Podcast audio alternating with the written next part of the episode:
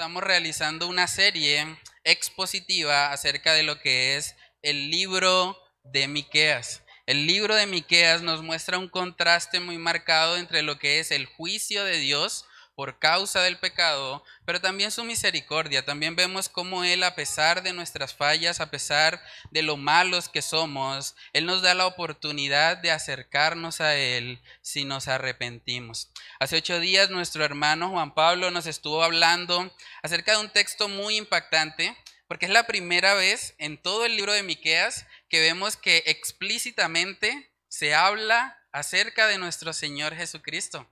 Vamos a ver ese texto, Miqueas capítulo 2, en el versículo 13. Miren lo que dice ahí la palabra del Señor. Dice, subirá el que abre caminos delante de ellos. Abrirán camino y pasarán la puerta y saldrán por ella. Y su rey pasará delante de ellos y a la cabeza de ellos Jehová. Vemos varias expresiones en ese texto que nos apuntan a nuestro Señor Jesucristo. Habla de un camino, ¿cierto? Y Jesús, dice, él mismo dijo en Juan 14, 6, yo soy el camino, la verdad y la vida. También vemos que se habla de la puerta. Si miramos en Juan capítulo 10, verso 9, dice, Jesús, yo soy la puerta. El que entre por mí será salvo. También vemos que habla de un rey. Y sabemos a la luz de la palabra que Jesús es el rey de reyes y Señor de señores. Vemos que habla de que la cabeza de ellos es Jehová, la cabeza de la iglesia es Cristo. Y eso es impactante porque si tenemos en cuenta la fecha en que fue escrito el libro de Miqueas, fue escrito más o menos en el año 700 antes de Cristo. O sea, Miqueas no tenía ningún tipo de contacto con los personajes que escribieron el Nuevo Testamento. Pero aún así él está hablando de un camino, está hablando de un rey, está hablando de una puerta y está hablando de que la cabeza es Jehová. Todo apunta a nuestro Señor Jesucristo. Y eso es muy impactante porque vemos cómo la palabra de Dios ha sido inspirada desde Génesis hasta Apocalipsis y toda apunta siempre a nuestro Señor Jesucristo. Hoy vamos a ver que justo después de esa profecía mesiánica de Miqueas capítulo 2 verso 13, ahora vemos que Miqueas se va a dirigir a la nación y puntualmente se va a dirigir a los gobernantes y a los profetas en Israel. Vamos a leer Miqueas capítulo 3 versículos del 1 al 8 y comenzamos con el estudio de hoy. Dice ahí la palabra, Miqueas 3:1. Dije, Oíd ahora, príncipes de Jacob y jefes de la casa de Israel. ¿No concierne a vosotros saber lo que es justo? Vosotros que aborrecéis lo bueno y amáis lo malo, que les quitáis su piel y su carne de sobre los huesos, que coméis asimismo la carne de mi pueblo y les desolláis su piel de sobre ellos, y les quebrantáis los huesos y los rompéis como para el caldero y como carnes en olla, entonces clamaréis a Jehová y no os responderá. Antes esconderá de vosotros su rostro en aquel tiempo, por cuanto hicisteis malvadas obras. Así ha dicho Jehová acerca de los profetas que hacen errar a mi pueblo y claman paz cuando tienen algo que comer y al que no les da de comer, proclaman guerra contra él. Por tanto, de la profecía se os hará noche, y oscuridad del adivinar. Sobre los profetas se pondrá el sol, y el día se entenebrecerá sobre ellos. Y serán avergonzados los profetas, y se confundirán los adivinos, y ellos todos cerrarán sus labios porque no hay respuesta de Dios. Mas yo, dice Miqueas, estoy lleno de poder del Espíritu de Jehová y de juicio y de fuerza, para denunciar a Jacob su rebelión y a Israel su pecado. Vamos a orar. Padre, queremos pedirte, Señor, que tú nos dirijas en este estudio que tu palabra, Señor, pueda traer convicción a nuestros corazones. Sabemos que solamente a través de la palabra podemos ser redarguidos, podemos ser instruidos en justicia. Yo te pido, Señor, que tú uses tu palabra como un medio para, para convencernos a cada uno de nosotros de la necesidad y la responsabilidad que tenemos en medio de una nación corrupta para proclamar tu evangelio y ser esos embajadores tuyos acá en la tierra. Oramos, Señor, para que tú nos guíes en este estudio, te lo pedimos en el nombre de Cristo Jesús. Amén y amén.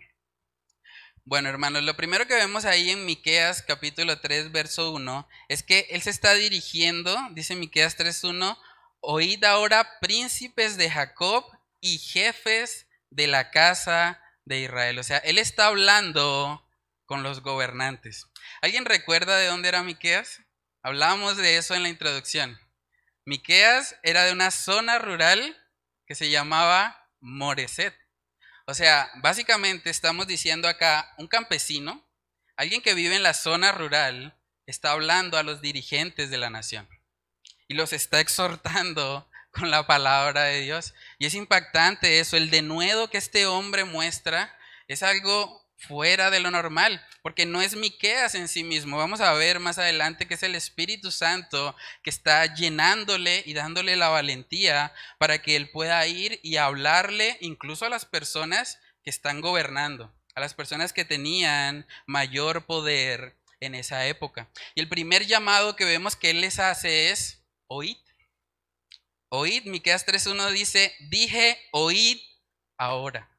Oíd ahora, y la palabra en el original no solamente está relacionado con percibir un sonido, está relacionado con escuchar atentamente.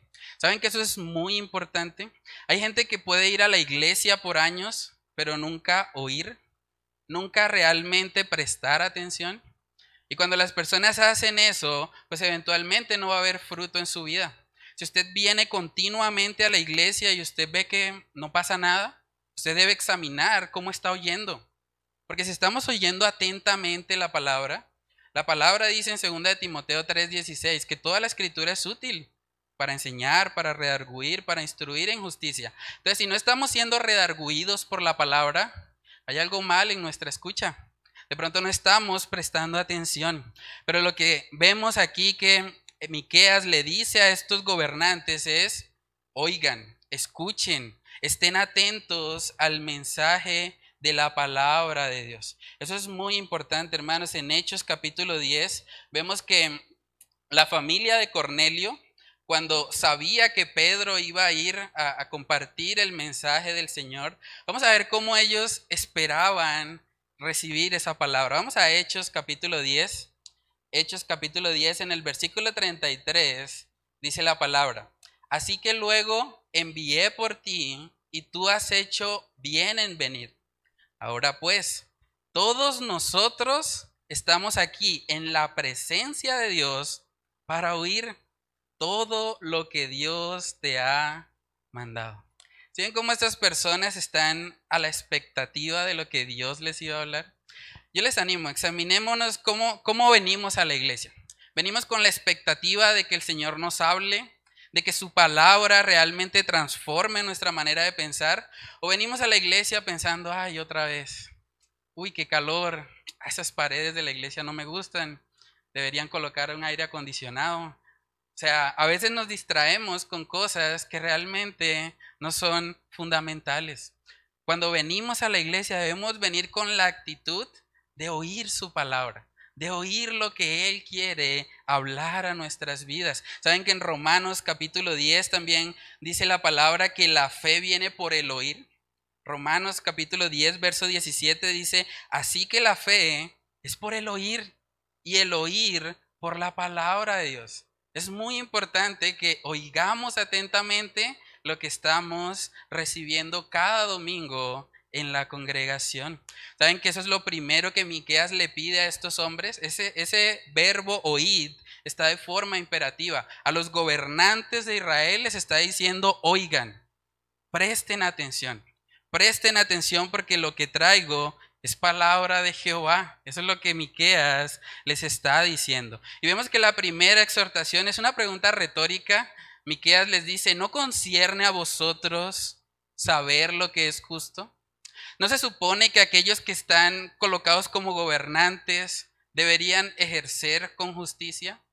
La palabra de Dios también nos muestra que aquellos que gobiernan van a recibir o el Señor les va a demandar mucho más que a las otras personas. Porque ellos han recibido un poco más, han recibido una autoridad especial de parte de Dios y deben usarla para el bien de la nación en la cual ellos están sirviendo.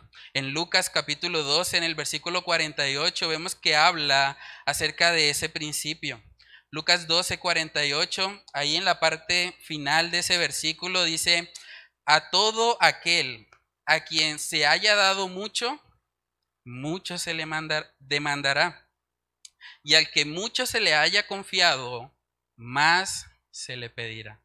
Estos dirigentes, estos gobernantes que estaban ahí en Israel, debían utilizar esa autoridad que Dios les había dado para el bien del pueblo, para servirle, para que las personas pudiesen crecer en su, en su estabilidad y en su comunión también con Dios, si tenemos en cuenta que Israel era una teocracia. Entonces es muy importante eso, hermanos. Nosotros debemos entender que, que los gobernantes no son el problema en sí mismo. Hay mucha gente que piensa, bueno, el poder corrompe. Es una frase común, ¿no? La gente dice, no, es que poder corrompe, ¿no? Tanta gente sube al poder y parece que se transforman, pero realmente no es el poder. Saben que Dios y Jesús mismo es todopoderoso. ¿Y quién es más bueno que Dios? Nadie, ¿cierto? Entonces realmente el problema no es el poder en sí mismo. El problema es el pecado. ¿Saben que desde el principio de la creación, antes de que el pecado entrara en el mundo, vamos a ir a Génesis capítulo 1, dice la palabra que Él creó al hombre para que se enseñorease sobre la creación. Vamos a Génesis capítulo 1, verso 28. Dice ahí la palabra, y los bendijo Dios y les dijo, fructificad y multiplicaos, llenad la tierra y sojuzgadla y señoread en los peces del mar, en las aves de los cielos y en todas las bestias que se mueven sobre la tierra. Dios colocó al hombre en el jardín del Edén para que ejerciera autoridad. La autoridad en sí misma no es mala. Y eso es importante aclararlo porque hoy en día y sobre todo eh, en el mundo de los jóvenes se ve mucho eh, lo que es la anarquía. Hay mucha gente que piensa, no, la solución como hay tanto abuso de autoridad, la solución es que no haya autoridad. Pero eso tampoco sería una solución. De hecho, la misma palabra nos muestra que el Señor ha colocado las autoridades para el bien de nuestra nación. Romanos capítulo 13, vamos a verlo. Romanos capítulo 13, en el versículo 1 dice, sométase toda persona a las autoridades superiores, porque no hay autoridad sino de parte de Dios. Y las que hay por Dios han sido establecidas. O sea, hermanos, la autoridad como tal es idea de Dios. Es Dios quien ha establecido que haya autoridad en cada nación con el objetivo precisamente de que vivamos quieta y reposadamente, como dice Primera de Timoteo 2. Realmente nosotros la, debemos entender que la autoridad en sí misma no es mala. ¿Cuál es el problema? Y lo vamos a ver ahí en Miqueas 3. Vamos al versículo 2 para darnos cuenta la raíz del asunto, la raíz de por qué la nación de Israel estaba siendo desviada y por qué Miqueas precisamente tiene que llegar a confrontarles. Dice en el versículo 2, vosotros, hablando de los príncipes y jefes de la casa de Israel, que aborrecéis lo bueno y amáis lo malo, que les quitáis su piel y su carne de sobre los huesos, que coméis asimismo la carne de mi pueblo, y les desolláis su piel de sobre ellos, y les quebrantáis los huesos, y los rompéis como para el caldero, y como carnes en olla. Es una forma bastante fuerte de describir lo que estaban haciendo estos hombres. No sé cuántos de ustedes han tenido la oportunidad de ver cómo se deshuesa un animal. No sé si alguien trabajó en, carnicería de pronto, pero visualmente es algo fuerte. Hay una tradición, por ejemplo, en la costa, donde cuando se va a celebrar algo, generalmente se mata un chivo. Y cuando se mata el chivo, el animal se desangra, el animal se despelleja, se le quita la carne y, se prepara todo para algún tipo de celebración especial. Y esa, esa, esa imagen es la que está usando Miqueas para describir cómo los gobernantes están tratando al pueblo. Y por supuesto, Dios es el autor de la autoridad, pero Él no aprueba el abuso de autoridad. Para nada. Esto es lo que vemos acá, que Miqueas les está confrontando. Ustedes están tratando al pueblo como si el pueblo fuese una carne de un animal. Los están despellejando, le están quitando su piel, le están quitando su carne, quebrando sus huesos. Es una imagen fuerte, pero es lo que vemos hoy en día. ¿Saben que no somos muy diferentes a lo que, a lo que vemos en ese contexto de Miqueas? Vivimos en una sociedad donde los que están gobernando no lo están haciendo para el pueblo. Vivimos en uno de los países más corruptos de Latinoamérica. Los gobernantes creen que deben sacar provecho del pueblo para sus propios intereses. Y es lo mismo que estaba pasando en el contexto de Miqueas. En Ezequiel capítulo 22 también vemos que se usa una expresión semejante. Ezequiel capítulo 22 en el versículo 27, miren lo que dice ahí la palabra. Sus príncipes, otra vez hablando de los que gobiernan, en medio de ella son como lobos que arrebatan presa, derramando sangre para destruir las almas, para obtener ganancias injustas. Una vez más, se está hablando de Israel de los que gobiernan. Y ese no es el diseño de Dios. Cuando Dios le da autoridad a una persona, cuando coloca a alguien en una posición de preeminencia, es para que esa persona sirva.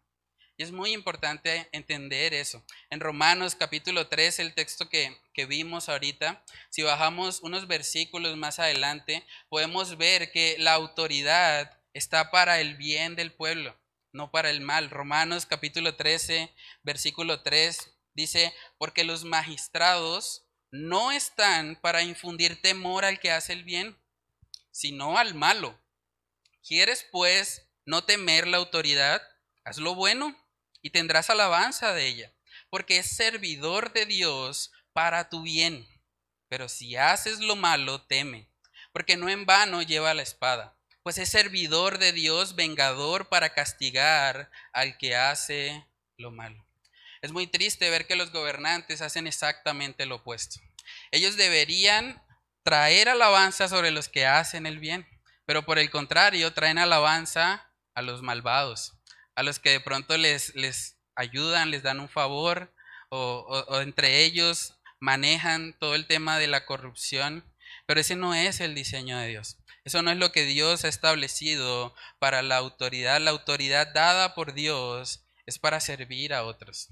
Es para que nosotros podamos ser instrumentos de bendición para bien, como dice Romanos 13, de aquellos eh, a quienes servimos. Y vemos que este asunto es tan serio para el Señor que Él mismo dice, bueno, si ustedes quieren vivir así, si ustedes están usando la autoridad para aprovecharse de mi pueblo, para tratarles como si fueran carne, pues yo no voy a escuchar sus oraciones. Ustedes van a clamar a mí y yo no les responderé. Miqueas capítulo 3 verso 4 dice, "Entonces clamaréis a Jehová y no os responderá. Antes esconderá de vosotros su rostro en aquel tiempo, por cuanto hicisteis malvadas obras." Es un texto fuerte, pero son las consecuencias del pecado. Dios no quiere tener comunión con personas que están despellejando a su pueblo, con personas que están aprovechándose de los más vulnerables para beneficio propio. Saben que en Proverbios capítulo 28 también vemos que hay una oración que el Señor aborrece. Proverbios capítulo 28, vamos a verlo. Proverbios 28 en el versículo 9 dice, el que aparta su oído para no oír la ley, su oración también es abominable. Si una persona está simplemente aprovechándose de los demás, luego va y ora al Señor, esa oración no va a ser respondida. Es un asunto muy serio para Dios. Saben que en el Antiguo Testamento y ellos como el pueblo de Israel debían conocerlo incluso de memoria, había leyes específicas para los gobernantes. Leyes para que ellos sirvieran al pueblo, no para que se enseñorearan de él o para que sacaran ganancia deshonesta. Y vemos que esta gente simplemente optó por ignorar la ley de Dios. Lo que enseña la palabra de Dios es, bueno, si usted se hace el sordo con la ley de Dios, pues Dios se va a hacer el sordo también con sus oraciones. Dios no va a contestar la oración de alguien que está activamente viviendo en su pecado. En Proverbios capítulo 21 también vemos que aparece algo parecido.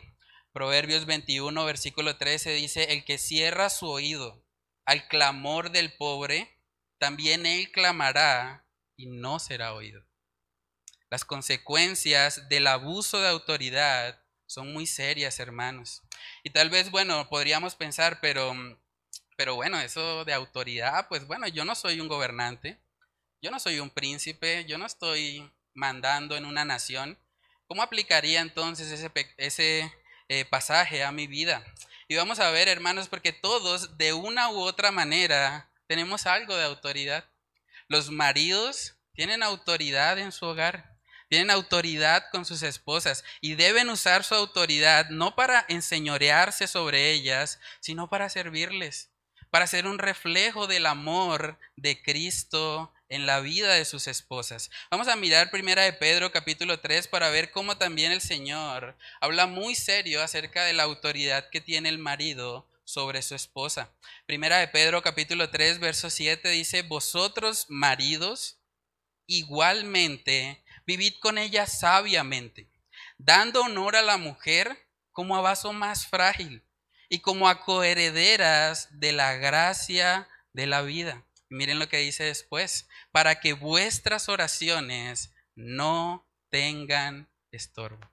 La autoridad que Dios le ha dado al varón en el hogar es para que él sirva a su esposa, para que él la trate como vaso más frágil, para que la honre, para que la trate como una coheredera de la gracia.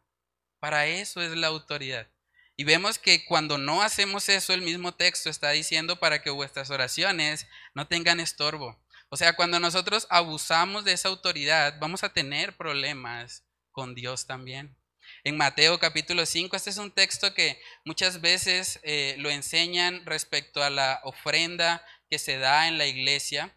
Pero vamos a ver que realmente Mateo capítulo 5 no habla de una ofrenda que demos a la iglesia, sino más bien de la adoración que hacía el pueblo de Israel para, para tener comunión con su Señor. es importante entenderlo porque en Mateo capítulo 5 todavía no estaba constituida la iglesia como tal. Realmente Mateo 5 está hablando de los sacrificios que se hacían en el Antiguo Testamento. Vamos a leer el texto. Mateo capítulo 5, verso 21 dice, oísteis que fue dicho a los antiguos, no matarás, y cualquiera que matare será culpable de juicio. Pero yo os digo que cualquiera que se enoje contra su hermano será culpable de juicio. Y cualquiera que diga necio a su hermano será culpable ante el concilio. Y cualquiera que le diga fatuo quedará expuesto al infierno de fuego. Por tanto, si traes tu ofrenda al altar, si que no es ofrenda a la iglesia, es al altar, y allí te acuerdas de que tu hermano tiene algo contra ti, deja allí tu ofrenda delante del altar y anda, reconcíliate primero con tu hermano y entonces ven y presenta tu ofrenda. Para el Señor es muy importante que si nos vamos a relacionar con Él, realmente estemos en paz unos con otros, que no estemos de pronto abusando de las personas que están a nuestro alrededor y que usemos la autoridad que Él nos ha dado de forma correcta. ¿Saben que los padres tienen autoridad sobre sus hijos? La autoridad que el Señor le ha dado a los padres sobre sus hijos es para que les guíen al Señor no es para que les maltraten, no es para que de pronto eh, saquen algún tipo de provecho de eso, sino más bien para guiarles a Cristo. Los empresarios, los que tienen empresa acá, ustedes tienen autoridad, autoridad sobre sus empleados y deben utilizar esa autoridad con mucha sabiduría pidiéndole al Señor que les ayude a poder reflejar el carácter de Cristo a cada uno de sus empleados, incluso los que trabajan en una empresa y que tienen de pronto algún cargo de autoridad. Esa autoridad deben usarla de tal manera que honre al Señor, que sus empleados puedan decir, bueno, tengo un jefe que refleja el carácter de Cristo Jesús. Los profesores también los profesores tienen autoridad sobre los alumnos, los que enseñan de pronto en la escuela bíblica, los que nos han acompañado al Café Madrid, han tenido la oportunidad de ejercer cierta autoridad sobre esos niños. Y esa autoridad debe hacerse siempre pensando en el bienestar de las personas a quienes servimos. Hermanos, a manera de reflexión, preguntémonos, ¿cómo usamos la autoridad? ¿Cómo usamos eh, e, ese poder que el Señor de una u otra manera nos ha concedido? Debemos saber que si, si abusamos de la autoridad, Dios no nos escucha. Si nosotros simplemente estamos sacando provecho de eso, vamos a tener problemas en nuestra relación con el Señor. Y también el otro lado de la moneda es que si usted de pronto ha recibido abuso de autoridad, usted debe descansar en el Señor. La palabra nos enseña que nosotros no debemos tomar venganza por nosotros mismos. Debemos dejar la causa al Señor. Y Él se va a encargar. De hecho, lo que estamos viendo aquí es que Él está juzgando a esos malos gobernantes. Entonces descansemos en el Señor y no tratemos de buscar en nuestras propias fuerzas venganza. Saben que en Marcos capítulo 10 se nos muestra el contraste que hay entre cómo el mundo usa la autoridad y cómo los creyentes la usan. Marcos capítulo 10, versículo 42, dice ahí la palabra del Señor. Mas Jesús llamándolos les dijo, ¿sabéis que los que son tenidos por gobernantes de las naciones se enseñorean de ellas? Y sus grandes ejercen sobre ellas potestad. Pero no será así entre vosotros, sino que el que quiera hacerse grande entre vosotros será vuestro servidor. Y el que de vosotros quiera ser el primero será siervo de todos.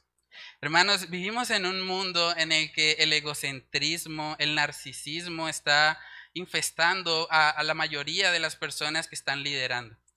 Qué gran privilegio que nosotros como creyentes podamos marcar una diferencia en eso.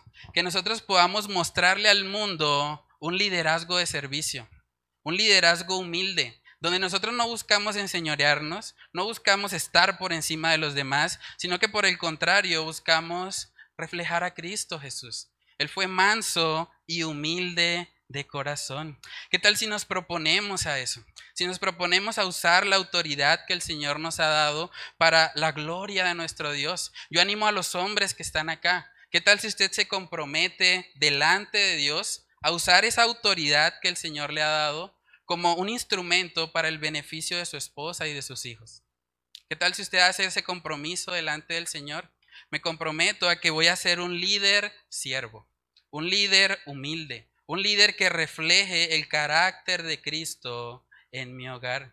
Hermanos, la autoridad es un regalo que Dios nos ha dado para que lo usemos para el bien de los que nos rodean. Y es muy importante entender eso. Ahora uno podría pensar, bueno, había un problema fuerte en, el tiempo de Miqueas con los gobernantes. Pero uno esperaría, bueno, de pronto eso es como si eh, el mundo secular y todo eso, pero ¿qué hay de los profetas? ¿Qué hay de los sacerdotes? ¿De los líderes espirituales? Ellos deberían estar como Miqueas exhortando a estas personas.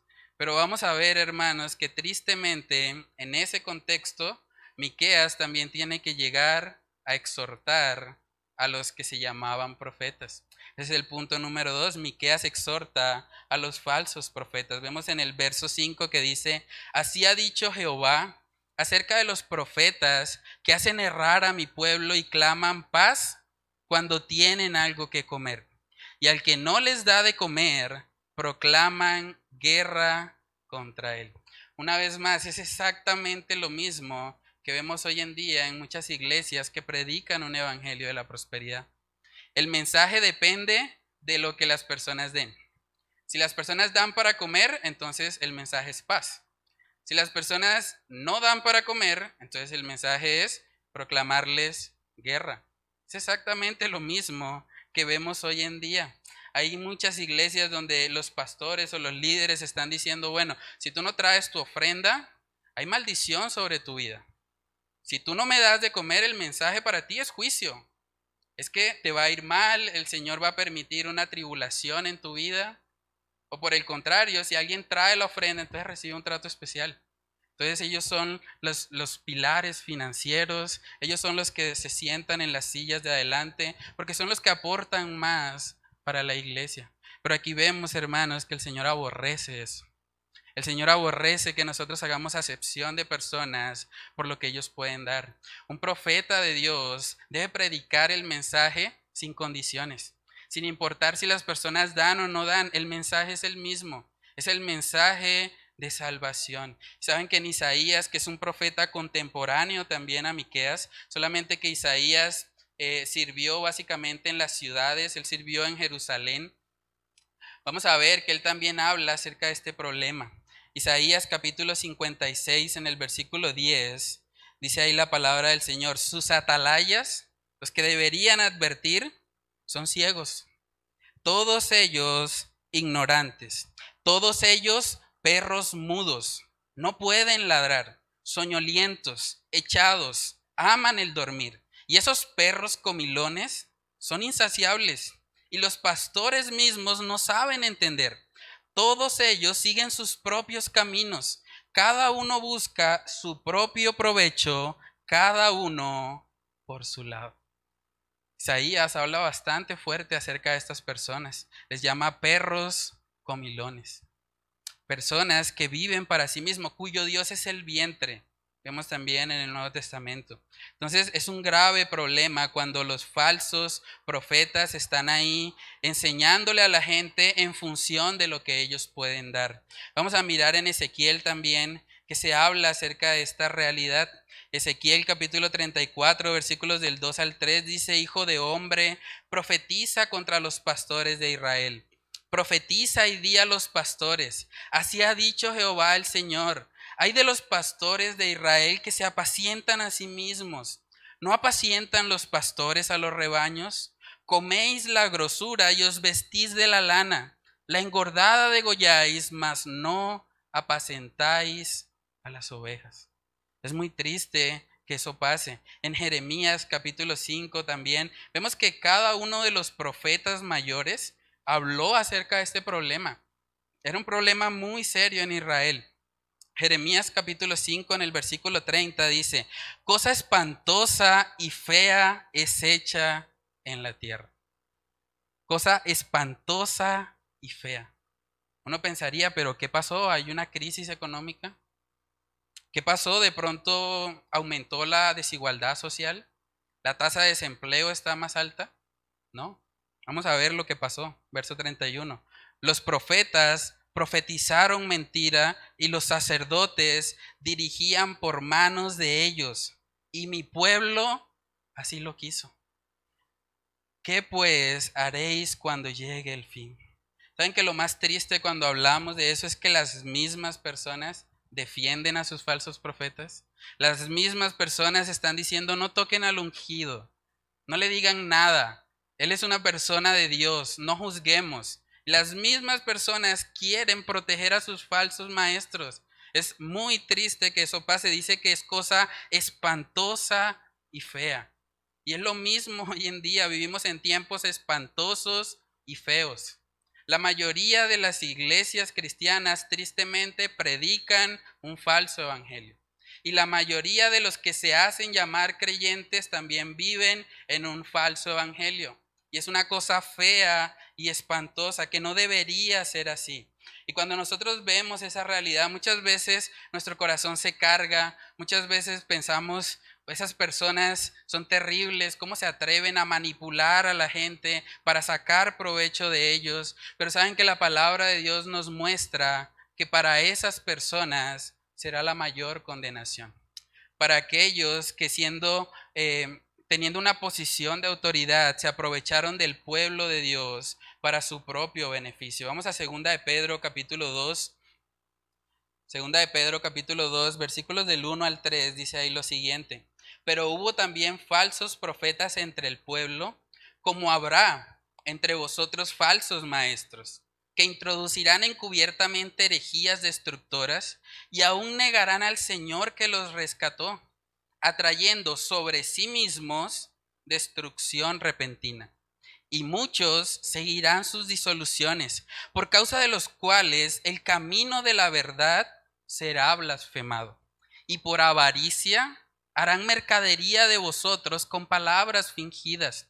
Sobre los tales ya de largo tiempo la condenación no se tarda, y su perdición no se duerme. La realidad, hermanos, es que el Señor se va a encargar de juzgar a estas personas y la condenación que vendrá sobre ellos será horrible. Dice que por causa de ellos el camino de la verdad será blasfemado. Saben que hoy por hoy la gente tiene una percepción muy negativa acerca de la iglesia, acerca de los pastores. Hay gente que me ha dicho, ah, usted es pastor, usted está lleno de plata. Ah, eso a usted le va bien, claro. No, eso imagínese, la gente dando, y como la mayoría de los pastores viven, viven vidas ostentosas en las que ellos están por encima de su congregación. Entonces, eso hace que haya una percepción muy negativa al respecto. Saben que es muy triste ver cómo eh, ese estigma se ha creado en, la vida de, los creyentes y de la iglesia en general. Hay mucha gente que no ha pisado una iglesia porque en su corazón piensa que todo se trata de un negocio, que todo se trata simplemente de ir y de darle plata al pastor y de que se aprovechen de ellos, cuando la palabra de Dios no enseña esas cosas. Y es muy triste porque es por causa de los falsos profetas que el camino llega a ser blasfemados. Saben que la Biblia también nos advierte cuando nosotros nos encontramos de pronto con, personas así, personas que, que no están realmente enseñando la palabra de Dios, sino que están viviendo para sí mismos. Y el mandato de las escrituras es apártate de los tales. No hay que tener comunión con esas personas. Primera de Timoteo 6, versículos del 3 al 5 dice, si alguno enseña otra cosa y no se conforma a las sanas palabras de nuestro Señor Jesucristo y a la doctrina que es conforme a la piedad, está envanecido.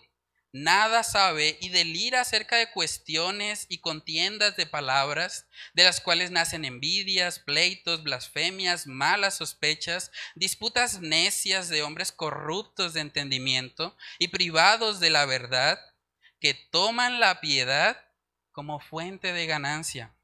Apártate de los tales. Si usted de pronto está escuchando la transmisión y está en una iglesia así, el mandamiento de Dios es apártate de los tales. Uno puede hablar, uno puede mostrar con la palabra de Dios, pero si ellos quieren seguir en ese camino, en el camino de tomar la piedad como fuente de ganancia, hay que apartarse de ellos. No hay que tener comunión con personas así. Hermanos, es fácil también cuando llegamos a pasajes así pensar, bueno, el problema está afuera. El problema es que son los falsos maestros, aquellos que están predicando para sí mismos, pero saben que para ser un falso profeta no se requiere necesariamente estar en un púlpito. Usted puede ser un falso profeta si usted enseña un mensaje que va en contra de la verdad revelada de Dios en su palabra. Usted puede ser un falso profeta anónimo. Tal vez no va a salir en las redes sociales, tal vez no lo va a conocer muchas personas, pero si usted no conoce bien la escritura, no conoce el mensaje de salvación, usted puede estar transmitiendo a otros un mensaje incorrecto. Por eso es tan importante y enfatizamos acá que debemos hacer un discipulado. No para que sean discípulos míos o discípulos de alguno de los servidores de acá, sino para que sean discípulos de Cristo para que conozcan las escrituras, para que cuando alguien llegue con un mensaje extraño, podamos usar la palabra de Dios como la espada que es para defendernos de todas esas mentiras. Entonces es muy importante la palabra de Dios en este asunto. La palabra de Dios es la que nos muestra cómo identificar a esos falsos profetas y también nos ayuda a guardarnos de la mala doctrina. Yo quiero animarles, les pregunto, ¿ustedes ¿En qué lugar tienen la palabra de Dios en su vida? ¿Usted recibe la palabra de Dios solamente acá el domingo cuando escucha el mensaje? ¿O es algo que usted tiene como prioridad en su vida? Porque es algo que todos necesitamos, hermanos. Preguntémonos a manera de, de, reflexión, del 1 al 10, ¿qué tanto conocemos la palabra de Dios? Si llega una persona con un evangelio diferente a hablar a nuestra casa, nosotros podríamos con la palabra de Dios mostrarle su error y predicarle el verdadero evangelio. A eso estamos llamados. Nosotros debemos ser aquellos que lleven el mensaje de la salvación a los que nos rodean, incluyendo a los falsos maestros. Entonces, hermanos, hemos visto hasta aquí que la nación de Israel estaba corrompida. Los gobernantes, los líderes religiosos, todos estaban viviendo para sus propios intereses. Pero aunque el panorama es muy oscuro aquí, es algo muy muy difícil, vemos pecado y pecado y pecado. Hay un personaje aquí que está marcando una diferencia. No sé si pueden verlo, pero el personaje que está hablando es Miqueas. Saben que en medio de una sociedad corrupta, en medio de una sociedad que, que está buscando sus propios intereses, hay un Miqueas.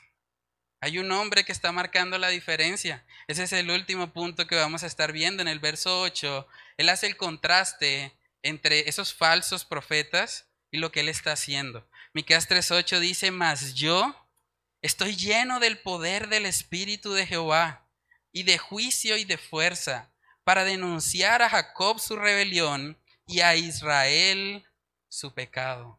Miqueas estaba lleno del espíritu. Estaba lleno del espíritu y por eso, en medio de una sociedad tan terrible, tan mala, él está marcando una diferencia.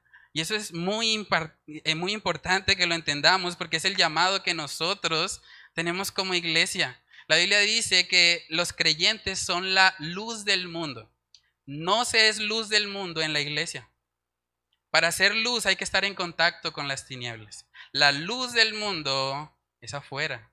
Vamos a ser la luz del mundo cuando marcamos una diferencia. Cuando hay profetas que están enseñando un falso mensaje, pero nosotros llenos del Espíritu, estamos guiando a otras personas a Jesús.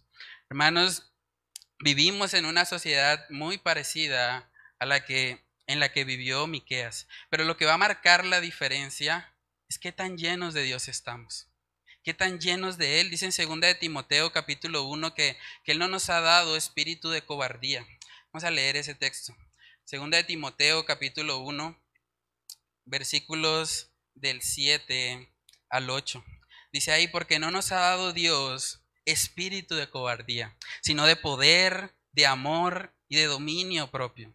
Por tanto, no te avergüences de dar testimonio de nuestro Señor, ni de mí, preso suyo, sino participa de las aflicciones por el Evangelio según el poder de Dios. ¿Saben que lo que ayudó a este hombre Miqueas, un campesino, a hablarle a los dirigentes de la nación es el Espíritu Santo? El Espíritu Santo nos da ese poder. Nosotros vemos a lo largo de la Biblia cómo los discípulos llenos del Espíritu fueron y trastornaron al mundo entero. Ellos hicieron eso y es, impactante cuando pensamos en eso, porque eran 11 personas, hermanos. 11 personas como ustedes o como yo, 11 personas trastornaron al mundo entero con el mensaje del Evangelio. ¿Cuánto más podríamos nosotros trastornar esta, este, esta ciudad con el Evangelio? ¿Cuántos somos acá? Somos más de 11 personas. Si todos estamos llenos del Espíritu Santo, imagínense el impacto que eso va a tener. Pero el problema muchas veces es que estamos llenos de estrés, estamos llenos de preocupación, Estamos llenos de deudas, de distracciones, de cosas que nos quitan el enfoque. Y debemos pedirle al Señor que Él nos ayude, así como Miqueas, estar llenos de Él. ¿Saben que la Biblia enseña que la llenura del Espíritu Santo es un mandato? Vamos a mirar Efesios capítulo 5. Efesios capítulo 5, versículo 18 dice, no se embriaguéis con vino en lo cual hay disolución. Antes bien, sed llenos del Espíritu. Es un mandato. Debemos ser llenos del Espíritu Santo. Hermanos, ¿cómo esta nación o cómo esta ciudad de Bucaramanga va a conocer el mensaje de salvación si nosotros no vamos y lo predicamos? ¿Dónde están los miqueas de esta generación? ¿Dónde están los que se van a levantar y van a marcar una diferencia? Es fácil quejarnos del gobierno en el que estamos. Es fácil quejarnos de las iglesias de mala doctrina. Pero ¿qué estamos haciendo? ¿Qué estamos haciendo para marcar una diferencia? ¿Qué estamos haciendo para que este mundo conozca el mensaje de salvación?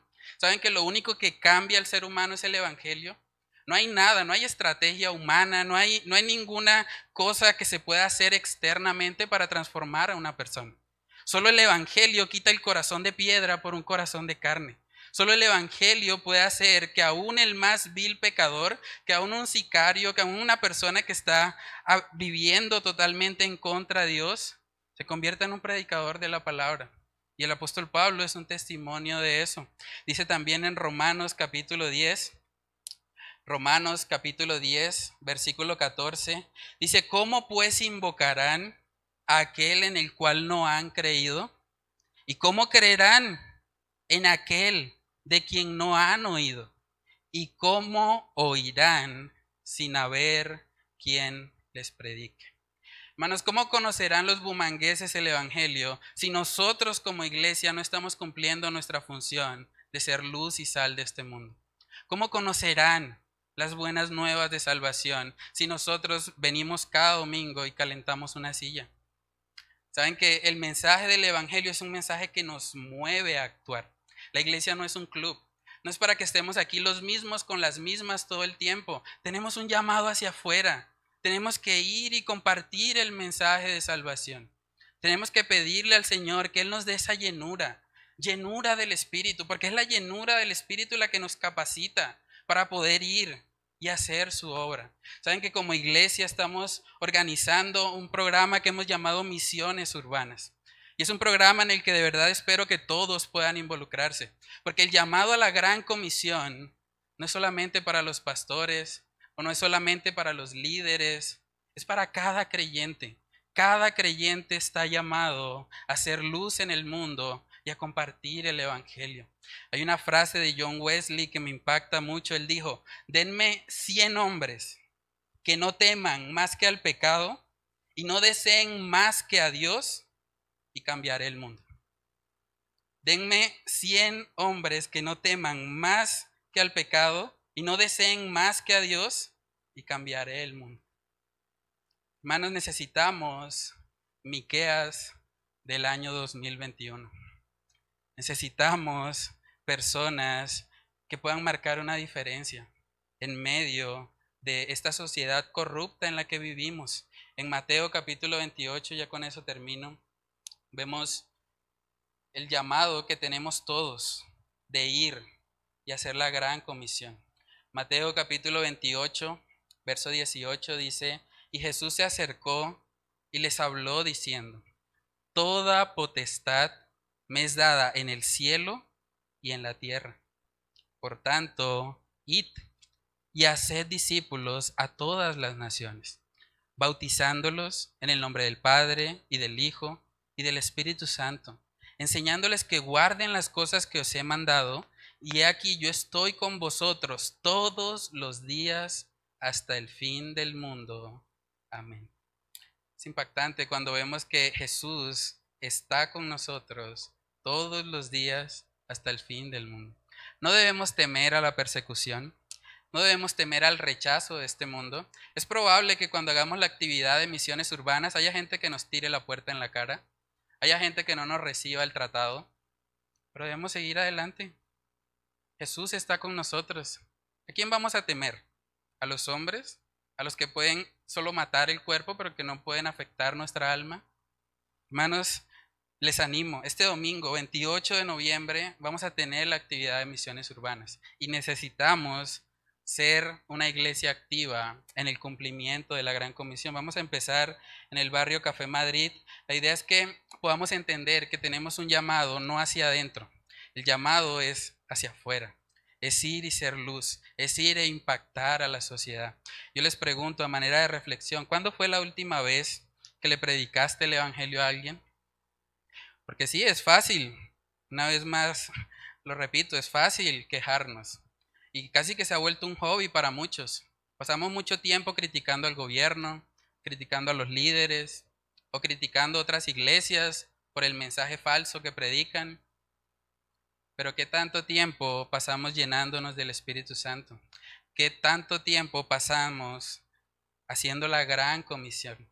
Hermanos, yo soy un fiel convencido de que si esta iglesia realmente se llena del Espíritu Santo, vamos a trastornar la ciudad entera con el Evangelio de salvación. Pero es necesario que nos comprometamos. Y yo soy el primero, yo necesito eso. Yo necesito estar también comprometido con eso para que el Evangelio pueda llegar y pueda impactar a esta ciudad y podamos ver fruto para la gloria y honra de nuestro Dios. Vamos a orar. Padre, queremos pedirte, Señor, en esta mañana, que tú coloques en nosotros, Señor, un corazón lleno del Espíritu, así como este hombre Miqueas, Señor, estaba lleno de ti. No le importó hablar a los gobernantes corruptos, a personas que incluso podían quitarle la vida, porque él sabía que la fidelidad a ti es mucho más importante que el temor a los hombres. Gracias por la vida de este profeta, Señor. Gracias porque para el mundo pudo haber sido simplemente un hombre más, un campesino que predicó y murió, pero para nosotros es un hombre que tú usaste y por medio del cual tenemos un libro de la Biblia. Gracias por su vida, Señor. Gracias por su testimonio. Ayúdanos, Señor, a nosotros entender que tenemos un llamado también, un llamado a llenarnos de ti, a llenarnos del Espíritu y a poner por obra, Señor, lo que estamos aprendiendo acá. Ayúdanos a no ser solamente oidores, a no solamente venir cada domingo para llenar una silla más. Ayúdanos a entender, Señor, que estamos llamados afuera, que estamos llamados a hacer luz, que estamos llamados a predicar el Evangelio. Guíanos, Señor, como iglesia, que cada día podamos estar apasionados por ti, que no nos distraigamos con tantas cosas que este mundo nos ofrece, con tantas eh, bobadas muchas veces, Señor. Padre, yo te pido que seas tú trayéndonos convicción a través de tu Espíritu Santo llevándonos, Señor, a, a poder cumplir con tu gran comisión. Padre, oramos, Señor, que seas tú ayudándonos a poner en práctica esta tu palabra. Te lo pedimos en el nombre de Cristo Jesús. Amén y amén.